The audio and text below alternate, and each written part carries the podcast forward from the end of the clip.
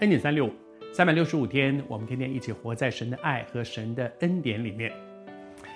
三个仆人各自拿了主人给他们的资源本钱，各自去经营。那三个人有不同的态度，然后回来呢，奖赏也是不一样的。对于那个又懒又饿又找借口，都是因为你而什么都不肯做的那个又懒又饿的主人，不但是责备他，而且把他已经有的那个一千本来就是交在他手里，把那个夺回来给那个给那个一万。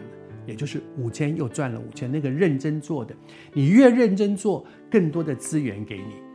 而在这段经文里面说，凡有的还要加给他，叫他有余；而没有的呢，连他所有的也要夺过来。听起来好像很不近人情哦。他已经有一万了，你还把这个抓加过去给他，因为因为那些东西在他的手上，他有认真的在运用啊。主人把各样的资源给仆人，当然是希望他们去将本求利，去运用。所以这个人非常会运用更多的资源给他。这个人根本不动，我放在他手上干什么呢？拿回来。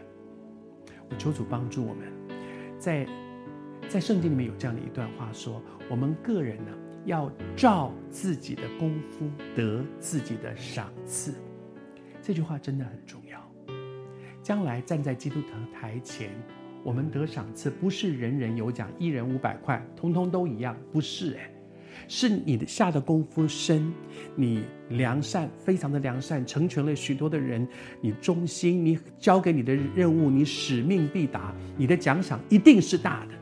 那个又懒又饿的，什么都不肯动，还到处的找理由说都是因为别人，都是因为别人的，你就一定会被被管教，这样才公平嘛，每个人。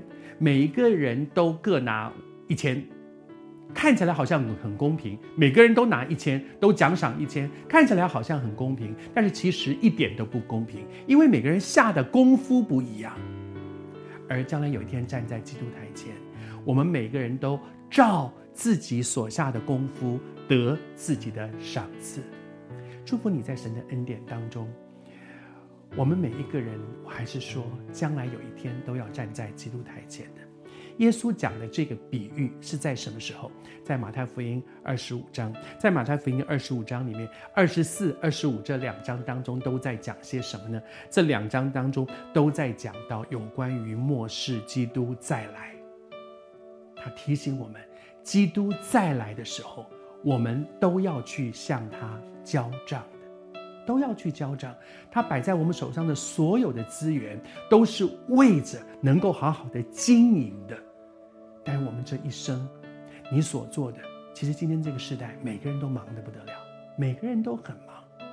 但是帮助我们在这些忙碌当中，你要知道，那个给我们一生打分数的那一位独一的真神，他用什么样的评分标准来打我们的人生？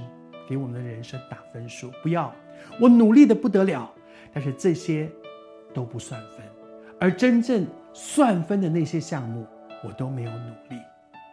圣经让我们知道，什么是他眼中算分的。